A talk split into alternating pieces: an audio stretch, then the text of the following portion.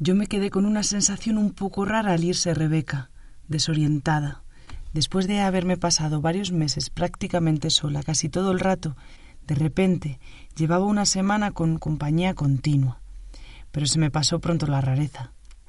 Recogí un poco la casa, preparé el fuego en la chimenea y me senté en la mecedora a leer los dos libros que me había dejado Niklas en la mesa de la cocina, para una excursión que hago, y tiene que venir justo ese día. Pero me dijo que volvería pronto por Jokmok y que la próxima vez que viniese me avisaría con más antelación. También me preguntó si podía pasar un momento dentro de la cabaña a dejarme una cosa que me había traído. Son dos libros sobre San Antonio. Uno es la biografía escrita por San Atanasio poco después de la muerte de Antonio, y el otro es la tentación de San Antonio, el de Flaubert. Cuando volvimos de Elsvin y vimos los libros, Rebeca me dijo que ya no le quedaba ninguna duda de que Niklas es un amor, y un detallista. Yo ya le había hablado a Rebeca de estos sueños tan nítidos que tengo, sueños y recuerdos, y de cómo una cosa alimenta a la otra. En los sueños aparece información que ni yo misma sabía que conocía, pero tirando del hilo de las imágenes de los sueños, poco a poco estoy siendo capaz de recuperar esa información y de evocar más recuerdos vividos. La sensación al recuperar los recuerdos es extraña, una vez que salen a la luz, es como si siempre hubiesen estado ahí. Además, estoy empezando a atar cabos. He encontrado un buen hilo del que puedo tirar. Unos días antes de que llegase Rebeca, tuve un par de recuerdos que hicieron que las cosas empezasen a encajar en mi cabeza. Por un lado, me acordé de mi padre trabajando en un libro interminable, leyéndome en voz alta párrafos de obras de Erasmo de Rotterdam, que según él se leían en reuniones secretas en la España de la segunda mitad del siglo XVI. Y por otro lado, me acordé del tío Darío, sentado en un serijo en la puerta de la casa de Sobradillo, contándole a mi padre que había encontrado un posible escondite para su monje hereje, un escondrijo cerca del buraco y del bosque de chumberas. Conecté los dos recuerdos entre sí, y me di cuenta de que el libro interminable de mi padre tenía que tratar del monje hereje de Sobradillo, del moreno de la seca. Y fue pensar eso, conectar las dos ideas y llegarme otro montón de recuerdos a la cabeza, como en una avalancha, recuerdos que lo confirmaban. Fue como subir las persianas y dejar que entrase la luz en una de las habitaciones de mi memoria. La avalancha de recuerdos me pilló dentro de la sauna, tumbada en el suelo y mirando la aurora boreal. Uno de los recuerdos que llegaron en ese rato fue una conversación entre mi padre y Marcos en uno de los últimos domingos que fuimos a comer con ellos antes del accidente. El domingo en que mi padre nos abrió la puerta y yo me pegó un susto enorme al ver la barba tan larga que se había dejado. Sí, el mismo domingo del recuerdo que tuve hace unos meses, cuando me quedé dormida y soñé con San Antonio por primera vez, que me lo encontré subido en un taburete y cogiendo un mantel para poner la mesa. En ese punto ya me había quedado dormida y había empezado a soñar. Pero en el mundo real, la que se subió al taburete a coger el mantel y puso la mesa fui yo. Nos comimos la paella y nos fuimos de sobremesa al salón a tomarnos un café y a enseñarles a mis padres las fotos de Livia. Después de ver las fotos, yo les dije que tenía que terminar un informe para una reunión que tenía la mañana siguiente, y me senté con el portátil en una esquina del sofá, Mamá se fue a echar la siesta a la cama, y papá y Marcos se quedaron mirando el atlas grandes que había en el salón y hablando más en detalle de las zonas de Libia por las que habíamos estado, sobre todo los días que habíamos pasado en el desierto, cerca de la frontera con Egipto. Resulta que papá, sin haber estado nunca allí, conocía muy bien esa zona por todas las investigaciones que había hecho para su libro. No solo conocía la zona en la actualidad, sino también los cambios que habían ido sucediendo a lo largo de la historia. Yo ya había desconectado por completo de la conversación y estaba a lo mío con el portátil, en principio sin hacerles caso ni poner la más mínima atención, pero de alguna manera una parte de mí debía de estar escuchando lo que decían. Si no, no es posible que lo haya recordado ahora, tantos años después. Sobre todo estaban hablando de dos épocas, del siglo III y IV, la época de San Antonio, que nació al sur de la ciudad de El Fayún y murió en su retiro del monte Alcalzam, cerca del Mar Rojo, en compañía de dos monjes, y también del siglo XVI, la época del moreno de la seca, que había nacido en un pueblo cerca del lago Moeris, un lago que en la actualidad se llama Karun y que ahora es más salado y se ha reducido mucho en extensión.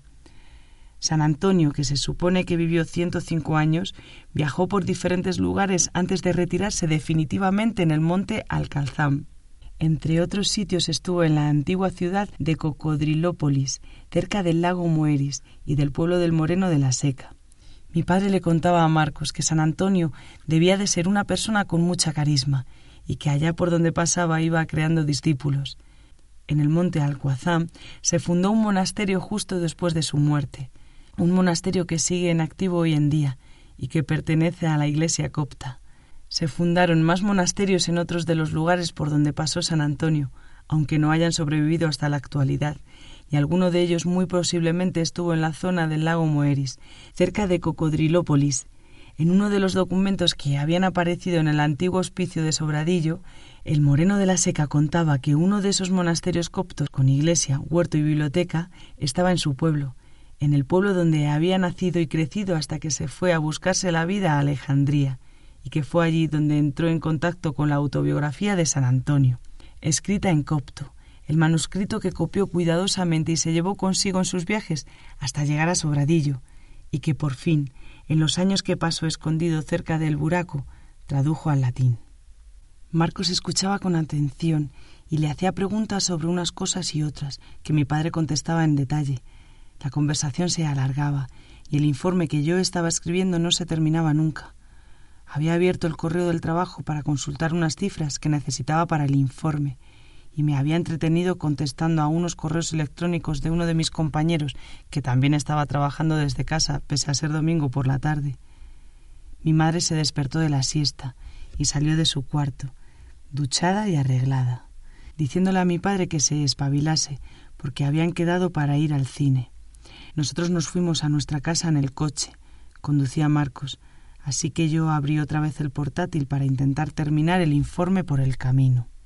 Ese fue tan solo uno de los recuerdos de la avalancha que tuve otro día, uno entre muchos.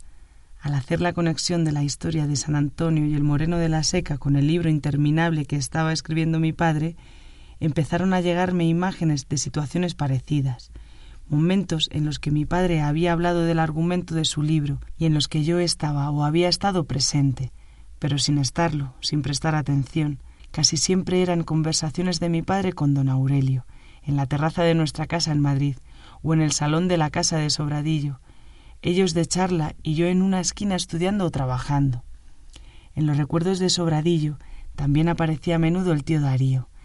Hablaban del libro de mi padre, de los avances y los últimos descubrimientos de las dudas y de los datos imposibles de contrastar.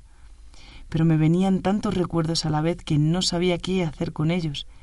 Estaba dentro de la sauna, sin grabadora ni papel para poder ir apuntando las cosas, y no quería moverme para no perder la concentración o la inspiración, o lo que sea que favorezca la capacidad de evocar recuerdos. Al final pudo conmigo el calor de la sauna, y tuve que salir a darme una ducha de agua fría. Me dolía la cabeza y estaba mareada. Había pasado demasiado rato dentro. Me puse el pijama, me preparé un colacao y empecé a apuntar en un cuaderno los recuerdos que acababa de tener en la sauna. No sé por qué, pero en ese momento me apetecía más escribirlos que ponerme a contárselos a la grabadora. Apuntándolos en un cuaderno los puedo consultar más fácilmente. También podría escuchar las cosas que grabo, pero me da cosa. De momento prefiero no hacerlo, no sea que termine escuchando las grabaciones antiguas de cuando llegué aquí, y no sé si estoy preparada para eso. Lo de apuntar en un cuaderno fue una buena idea, porque no solo fui capaz de poner por escrito todas las situaciones que había recordado en la sauna, sino que además, mientras iba escribiendo, me iban viniendo a la cabeza más detalles, otras situaciones en las que había escuchado a mi padre hablando de su libro. En total, apunté catorce recuerdos y los catorce me ocupan dos cuadernos y medio. Por cierto, que si tenía cuadernos en la cabaña es gracias a Gunnar y al kit de emergencias que me trajo. Cinco cuadernos y una caja de bolígrafos. No sé ni el tiempo que hace que no escribía a mano. Creo que desde que terminé la carrera. Al principio se me hizo un poco raro pero al poco rato cogí el ritmo y ya ni lo pensé. Es como si la mano se moviese sola. Cuando me quise dar cuenta había rellenado ya los dos cuadernos y medio. No sé ni el tiempo que estuve escribiendo. Unos días más tarde, con Rebeca en casa, me puse a releer los apuntes para poder contarle bien toda la historia. Rebeca estaba fascinada con mi capacidad para recordar cosas que han sucedido hace tantos años, y yo también, la verdad.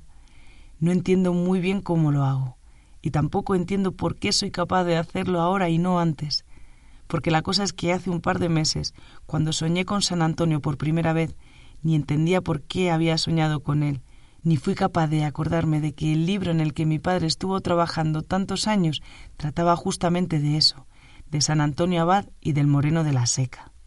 Rebeca quiere que hable con Eva de esto. Dice que cuando venga yo como que en Navidades tengo que conocerla y que le tengo que hablar de mis recuerdos vividos y de mis sueños, porque da por hecho que se van a reconciliar y que van a venir juntas a que en Navidades.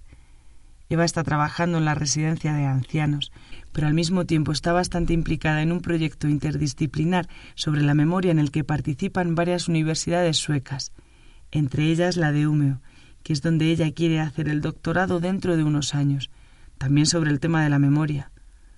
A lo mejor Eva conoce casos como el mío o parecidos. Será interesante hablar con ella de esto.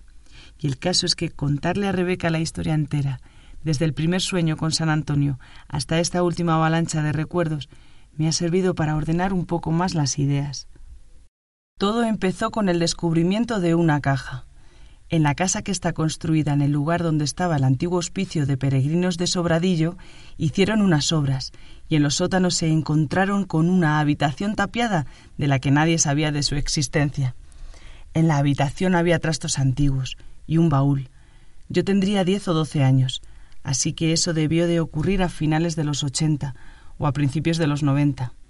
El baúl estaba lleno de documentos relacionados con la administración cotidiana del hospicio, documentos originales del siglo XVI y XVII, muy interesantes para los historiadores, aunque solo sea por su antigüedad. Pero sin duda, lo más interesante que había en el baúl, al menos para mi padre y don Aurelio, era la caja que encontraron en el fondo con los papeles del moreno de la seca. Ese es el único nombre que conocían para referirse a la persona que había escrito todo lo que había dentro de la caja, y lo conocían gracias a que en la parte de fuera lo ponía claramente, el moreno de la seca. Aunque la mayoría de las veces mi padre y don Aurelio le acortaban el mote y le llamaban simplemente el moreno. Los papeles del moreno consistían en cartas a Catalina Gajate, poemas en varios idiomas, y la traducción al latín de la supuesta autobiografía de San Antonio Abad. El texto original de San Antonio en copto no estaba.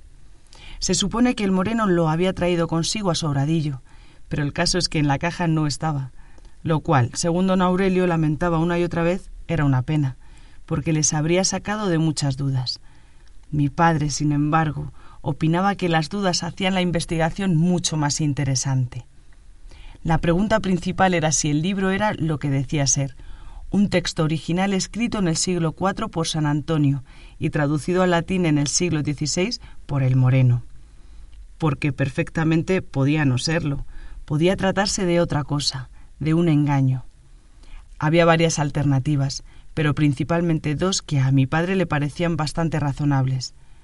La primera, sencillamente, que el original en copto no existiese, que el libro lo hubiese escrito el Moreno directamente en el siglo XVI y que estuviese usando a San Antonio Abad como instrumento para dar más importancia y peso a sus ideas. Y es que la vida de Antonio, escrita por San Atanasio, era uno de los libros claves del cristianismo después de la Biblia. Así que si de repente aparecía una vida de Antonio escrita por el propio Antonio, el revuelo podía ser enorme. Y el moreno quería causar revuelo. Se lo decía claramente a Catalina Gajate en las cartas.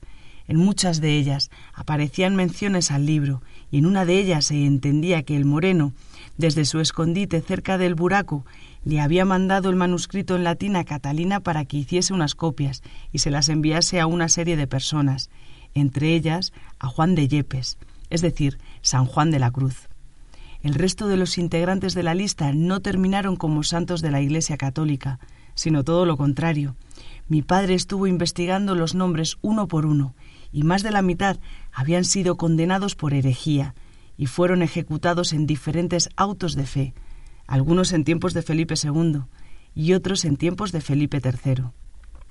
La otra posibilidad para la autoría del libro, otra posibilidad que a mi padre también le parecía razonable, es que el original no estuviese escrito ni por San Antonio ni por el Moreno, sino por algún seguidor de San Antonio, que quisiese mostrar una versión de Antonio distinta a la que presentó Atanasio en su libro, y que hubiese usado el truco de hacerlo pasar por una autobiografía para así tener más impacto. En este caso, el moreno creería que estaba traduciendo a San Antonio, cuando en realidad estaba traduciendo las palabras de otra persona. Pero fuese quien fuese el autor del libro, lo que parece claro es que no tuvo mucho impacto, al menos no un impacto que se pueda rastrear en la historia, porque, según parece, el único ejemplar del que se tiene noticia es el que apareció en Sobradillo. Por la lectura de las cartas, es imposible saber si Catalina Gajate llegó a hacer copias del libro y las mandó a todas esas personas, aunque lo más probable es que no lo hiciese. En el caso de que las hubiese enviado, algo más se habría sabido de la existencia del libro. ¿Y qué cuenta la autobiografía de San Antonio? ¿Por qué estaba convencido el moreno de que causaría tanto revuelo? La vida de Antonio, el famoso libro de San Atanasio, relata una lucha constante de Antonio con los demonios, unos demonios que le asaltaban una y otra vez allá donde esté, aunque se esconda en lo más profundo del desierto. El libro describe en pocos párrafos la infancia del santo y cuenta cómo se quedó huérfano a los 18 años, huérfano al cuidado de su hermana y también responsable de la herencia de sus padres una herencia que no tardó mucho en entregar a los pobres y necesitados para irse a dar tumbos por ahí, todo el día rezando y ayunando. A la hermana la dejó al cuidado de unas vírgenes para que la instruyeran en la virginidad. Ten hermanos para esto, debió de pensar la chica, el dinero de la familia a los pobres, y ella a instruirse con las vírgenes. Los demonios que describe Atanasio son los típicos, las ganas de comer, el dinero, el sexo, el poder, la fama, incluso las ansias de saber, y se le aparecían a Antonio constantemente. Según el libro de Atanasio, la respuesta de Antonio fue siempre inflexible, no ceder ni un solo día. Un solo instante de duda podía echarlo todo a perder. Los demonios estaban al acecho y atentos a cualquier debilidad. Y así se pasó Antonio toda su vida, al menos desde los 18 hasta los 105 años, que fue cuando murió. Eso según la biografía escrita por Atanasio. Sin embargo, en la autobiografía encontrada en Sobradillo, la cosa cambia mucho, y la clave está en el entendimiento y reconciliación con los demonios. El narrador es el propio Antonio al final de su vida, en su retiro al monte de Alcazam, y nada más empezar, lo primero que cuenta entra ya en conflicto directo con el relato de Atanasio. Antonio comienza su relato describiendo las preciosas vistas desde el monte Alcazam, pero dice que no está allí voluntariamente, al principio sí que lo estaba, pero ya no. Denuncia que ahora está preso por orden de Atanasio y que no lo tiene nada fácil para escaparse, porque está ya muy mayor y sus guardianes le alcanzarían enseguida. Los guardianes son dos monjes al servicio de Atanasio que supuestamente están con Antonio en el monte para ayudarle en todo lo que le haga falta, pero que en realidad tienen la misión de no permitir que se mueva de allí. Y lo están consiguiendo. Sin embargo, lo que no consiguen es impedir que Antonio reciba visitas de un joven y una joven, que conocen muy bien la zona, y que vienen a verle por las noches. No muy a menudo, porque no quieren arriesgarse a ser descubiertos, pero sí las veces suficientes como para atraer rollos de papiro a Antonio para que escriba sus memorias e irse llevando los rollos según los va terminando. Todo esto lo cuenta Antonio en su autobiografía. Habla de sus guardianes, del conflicto con Atanasio, y también de la única motivación que le queda para seguir viviendo, la pareja que viene a traerle rollos de papiro para que pueda contar su verdadera historia. Porque tiene la sospecha, sospecha certera, de que Atanasio también va a escribir su historia, la historia del monje ejemplar. Pero sabe que se va a dejar sin contar la parte más importante, el momento en el que Antonio entendió que las luchas contra los demonios no tenían ningún sentido que eran como andar persiguiendo la propia sombra, que cuanto más corre uno, más corre también la sombra. Ese momento de lucidez le llegó tarde, demasiado tarde, a los noventa y cinco años, pero aún así le invadió una alegría muy profunda al comprender que los demonios no son el enemigo, sino una parte de uno mismo que hay que aprender a conocer, incluso a amar. Al darse cuenta de esto, lo primero que hizo fue escribir a su querido y respetado Atanasio, el poderoso obispo de Alejandría, que a su vez se declaraba admirador y humilde discípulo de Antonio. Le escribió para compartir con él la buena noticia, y le dijo que cuando pasasen los meses de calor bajaría del monte Alcazam y dedicaría sus últimos años de vida, sus últimas fuerzas, a recorrer Egipto y a explicar a todo el mundo esta reconciliación con los demonios. También tenía ganas de comer y de beber todas esas cosas que se había estado negando tantos años, con moderación, eso sí, que ya tenía una edad. La respuesta de Atanasio fue inmediata, pero no llegó en forma de carta. Se presentó él mismo en el monte Alcazam, acompañado de los dos monjes guardianes. Desde entonces, el monte Alcazam dejó de ser el retiro voluntario de Antonio y pasó a ser su cárcel. Atanasio no entendió nada, o no quiso entender. Se enfadó muchísimo con Antonio y le dijo que se estaba haciendo viejo y que no le funcionaban las entendederas. Sin duda, el diablo estaba aprovechando su edad avanzada para encontrar una rendija en su fortaleza y meterse en su cabeza y en su espíritu. Lo de reconciliarse con los demonios era una herejía peor aún que la de los arrianos, un disparate que además iba en contra de las enseñanzas de toda una vida. ¿Qué pensarían todos los monjes que admiraran a Antonio por su firmeza y devoción? ¿Qué pensarían si bajaba de la montaña y empezaba a contarles las cosas que le estaba contando a él, si les decía que los demonios son una parte importante de uno mismo, que hay que conocer y amar? Las consecuencias podían ser desastrosas. Se sentirían confundidos y engañados.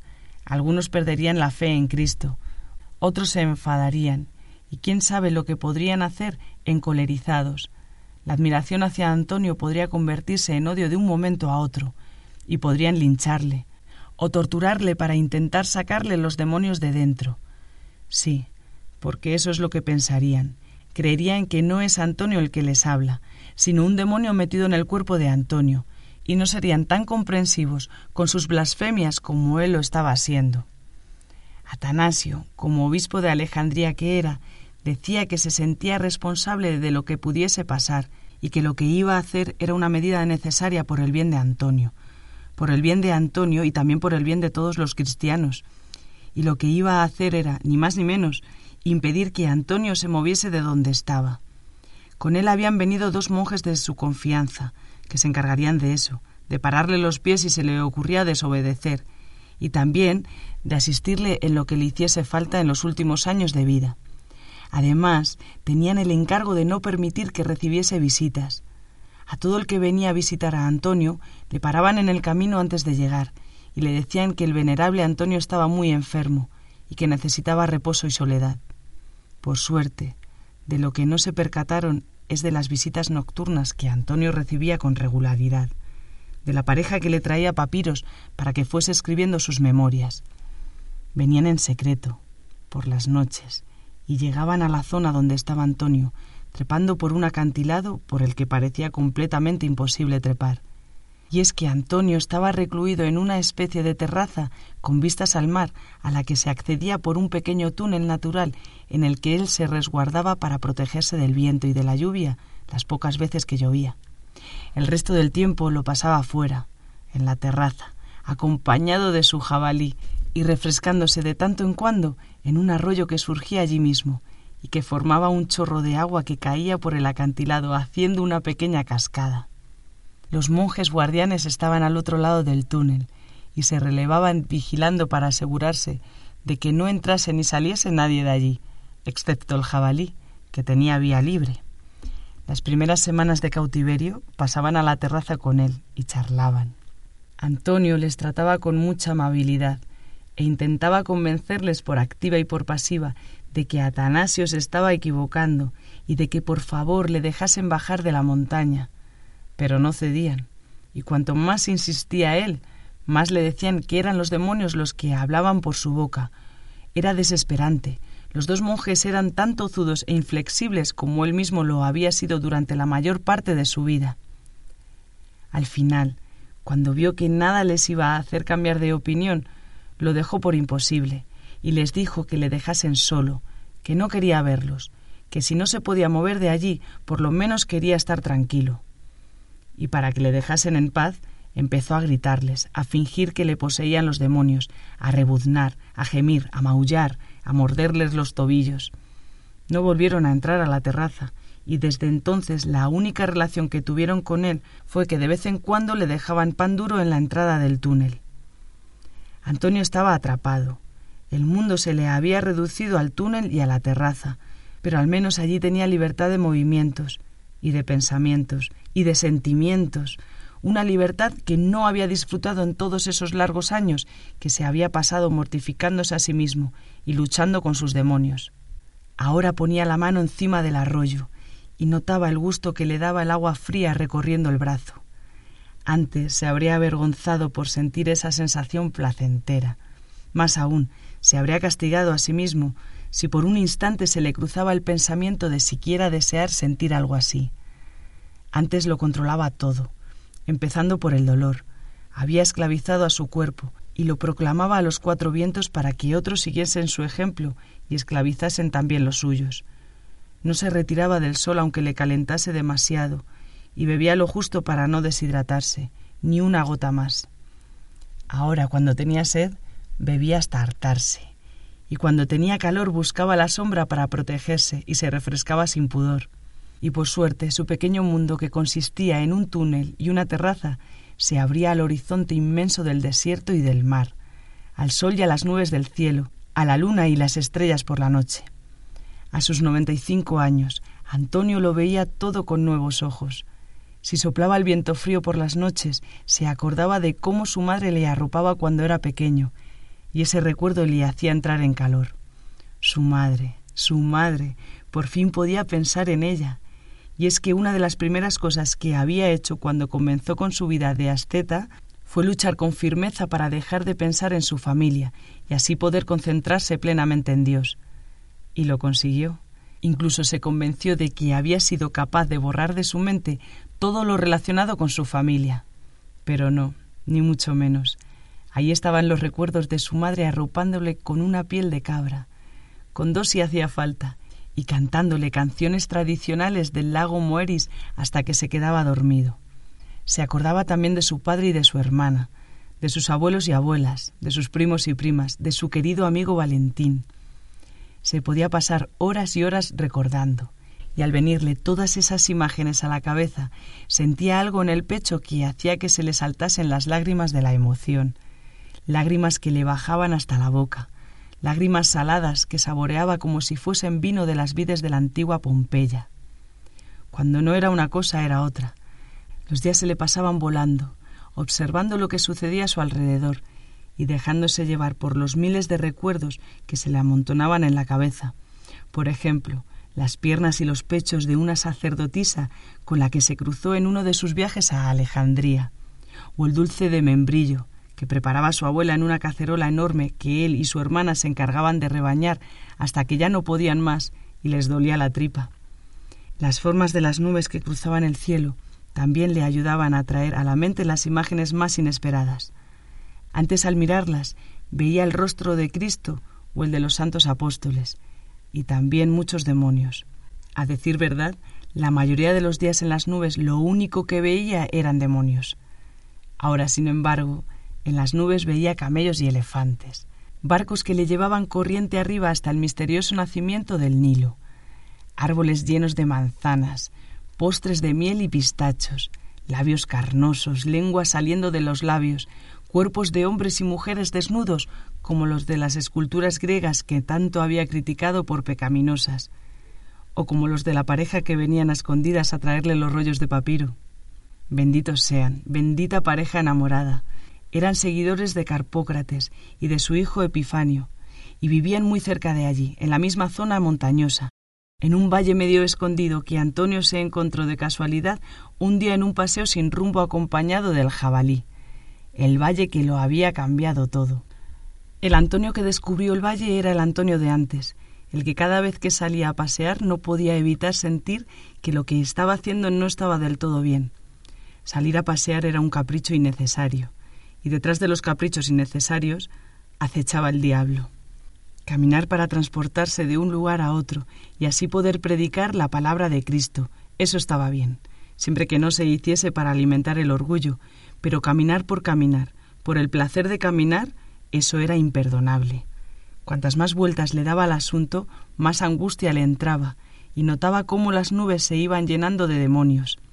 En todo eso iba pensando el día en que se encontró con el valle, en que ya no iba a dar más paseo sin motivo, y en que debería ir volviendo. Pero le pudo la curiosidad. Fue el jabalí, en realidad, el que descubrió el valle. Debió de oler algo interesante. Salió disparado y se metió por una zona pantanosa. La agitación del jabalí hizo que Antonio se interesase más de la cuenta, y le siguió. Se arremangó la túnica de piel de cabra y avanzó con cuidado apoyándose en su bastón. La zona pantanosa terminaba en unas colinas rocosas que el jabalí empezó a subir, y Antonio detrás.